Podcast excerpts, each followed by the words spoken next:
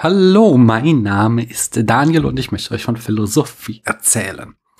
Und zwar befinden wir uns noch immer in unserem, meinem Kalender, philosophischem Adventskalender, in dem ich Begriffe aus meinem Wörterbuch der philosophischen Begriffe euch vorstelle und dann anschließend lose vor mich hinsprechend ein paar Gedanken dazu verliere, legt bitte, was ich sage, nicht auf die Goldwaage, nehmt es als Anregung und äh, tretet mit mir gerne in Dialog, widersprecht mir, schimpft mit mir, sagt mir, dass ich keine Ahnung habe oder denkt einfach drüber nach. Heute ist Nikolaus. Fröhlichen Nikolaus wünsche ich euch. Mal schauen, was wir hinter dem sechsten Türchen finden.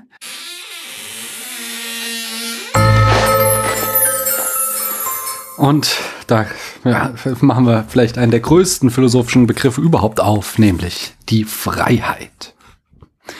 Oh my, da habe ich mir, habe ich ja echt ein dickes Brett zum Bohren mir ausgesucht. Schauen wir mal. Freiheit, griechisch Eleuteria, lateinisch Libertas, aus dem germanischen Free und Heid für Art und Weise. In den germanischen Sprachen hat Free mit seinem Auftreten schon die heutige Bedeutung des Unabhängigseins, der Abwesenheit eines Zwanges. Ja. Und ich glaube, dabei lasse ich es auch, denn die Abwesenheit eines Zwanges, das ist ja ähm, ganz spannend, denn da schließt sich für mich gleich ähm, die, ein Gedanke an. Und zwar, dass man unterscheiden kann immer äh, zwischen der Freiheit von und der Freiheit zu. Und die Abwesenheit eines Zwanges, die ist ganz klar die Freiheit von. Hm? Ich bin frei von Zwang und kann deswegen machen, was ich will. Die Freiheit zu hingegen ist ja, ich habe ein Potenzial zu irgendetwas. Ich kann etwas tun. Mir steht es frei, etwas zu tun. Ich habe die Möglichkeit, etwas zu tun. Steckt da in dieser Verwendung drinne. Freiheit von und Freiheit zu. In diese, diese Diskussion, nein, lass mich anders anfangen. Die Diskussion um die Meinungsfreiheit in den letzten Wochen, die unterschied sich ganz oft in dieser Diskussion wurde gerade über Freiheit von oder Freiheit zu gesprochen. Denn auch ich, wenn ich mich zum Beispiel über all die panikmachenden Leute, die sagen, man darf ja nichts mehr mehr sagen, lustig machen, die sprechen natürlich immer Freiheit von. Ähm, wir haben in Deutschland Meinungsfreiheit. Niemand verbietet dir deine Meinung. Niemand wird dich in den Knast stecken, solange du dich auf dem äh, Boden der freiheitlichen Grund, freiheitlich-rechtlichen Grundordnung unseres Landes be bewegst. Natürlich gibt es Einschränkungen der Meinungsfreiheit. Wir haben keine absolute Meinungsfreiheit in Deutschland. Also du darfst natürlich nichts Jugendgefährdendes sagen, du darfst den Holocaust nicht leugnen und das zu gut, äh, zu, zu Recht, aus gutem Recht mit, also das, das es sind historisch gewachsene Tatbestände, die die Meinungsfreiheit meines Erachtens zu Recht einschränken, denn, ne, da ist ja immer das kantische Diktum, die Freiheit des Einzelnen reicht nur so weit, wie sie der Freiheit, die Freiheit der anderen nicht einschränkt. Dort ziehen wir in unserem Strafrecht die Grenzen für die Meinungsfreiheit. Also, dass wir im Großen und Ganzen eine Meinungsfreiheit in Deutschland haben, im Sinne von einer Freiheit von Zwang, steht außer Frage. Die Frage, die äh, den Leuten Angst macht, die da jetzt aufschreien, auch wenn es absurderweise die Falschen sind meines Erachtens, ist eigentlich, dass die die Freiheit zu diskutieren. Die Freiheit, haben sie die Freiheit zu sagen, was sie wollen. Äh, das ist interessant, weil ich dachte gerade, äh, also ein Punkt, ein Gegenargument, den dann immer, der das dann immer gebracht wird, auch vollkommen zurecht, ist, ähm, ja, du hast die Freiheit, alles zu sagen, was du willst, aber du bist nicht frei von Widerspruch. Da haben wir wieder die Freiheit von. Ähm, also das heißt, wenn ich meine Freiheit die Meinung zu äußern wahrnehme, muss ich das natürlich auch anderen zugestehen. Da sind wir wieder bei Kant. Meine Freiheit reicht nur so weit, äh, wie sie andere nicht einschränkt.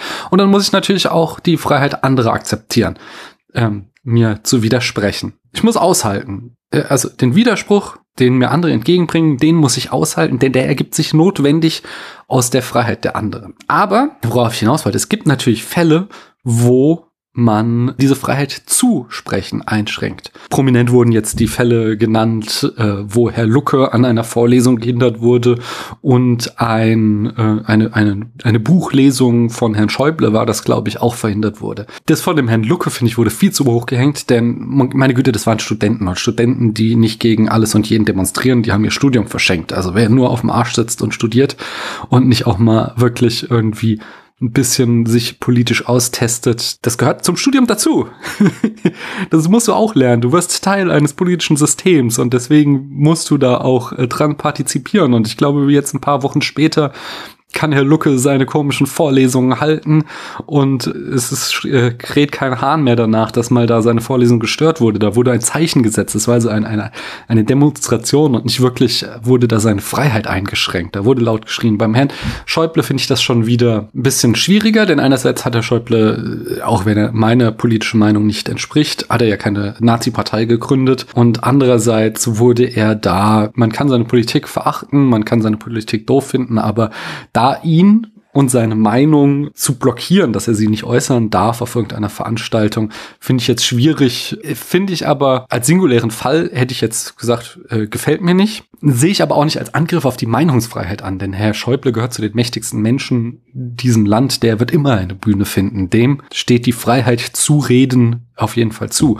Es gibt ganz andere Fälle, wo diese Freiheit zu Menschen aktiv genommen wird. Und zwar ist das im Social Media Kontext ganz oft der Fall, wenn ähm, Mitglieder marginalisierter Gruppen so terrorisiert werden durch ähm, Shitstorms, dass sie sich abmelden. Also es gibt ganz oft den Fall, dass politisch aktive Frauen einfach so massiv angegriffen werden, dass sie das irgendwann nicht mehr aushalten und dann ihre Accounts löschen. Auf Social Media wird da äh, ganz grad äh, ganz heftig diskutiert äh, über den Weltkolumnisten Don Alfonso, der seine ähm, Reichweite oft dazu nutzt, um äh, solche Mobs auf seine politischen Gegner zu hetzen, wo dann eben die einen Shitstorm erleben. Da versucht er einfach seine Meinungsmacht zu benutzen, um die Freiheit zu reden von anderen einzuschränken. Also, die sind noch immer frei von Zwang, dass sie irgendwie Angst fürchten müssten, bestraft zu werden für ihre Reden. Aber die werden einer Plattform beraubt, in dem Don Alfonso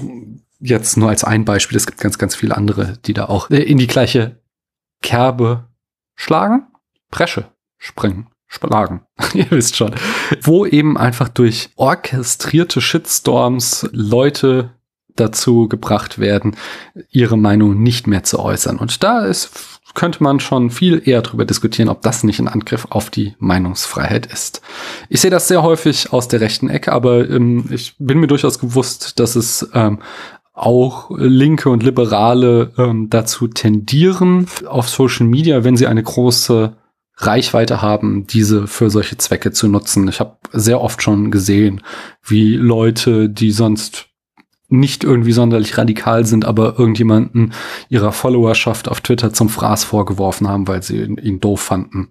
Äh, Habe ich auch schon gemacht mit Nazis, aber meine Reichweite ist beschränkt. Am Ende sehen wir da, äh, würde ich immer noch sagen, wir haben die Freiheit von Zwang in Deutschland auf jeden Fall bei der Meinungsfreiheit und die Freiheit zu würde ich, würde ich sagen, da müssen wir, die müssen wir beschützen, aber sie gilt auch nicht uneingeschränkt.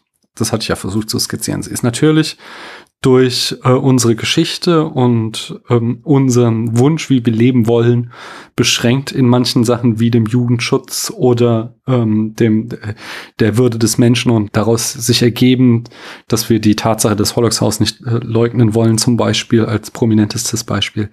Äh, und natürlich, was damit eng verwoben ist, immer eingeschränkt durch das kantische Diktum, die Freiheit des Einzelnen reicht nur so weit, wie sie die Freiheit der anderen nicht einschränkt. Wenn ihr das anders seht und da Freiheit ja so ein großes Thema ist, ist die Wahrscheinlichkeit, dass ihr das anders seht, gar nicht mal so gering. Dann widersprecht mir gerne. Ich hoffe zumindest, das hat euch heute schon mal gefallen. Erzählt doch mal auf der Arbeit euren Kollegen äh, oder euren Klassenkameradinnen in der Schule oder euren Kommilitonen äh, im Studium davon. Nehmt euch die Freiheit einfach von diesem Podcast hier zu erzählen. Wir hören morgen voneinander. Ich danke euch, dass ihr mir eure Zeit geschenkt habt.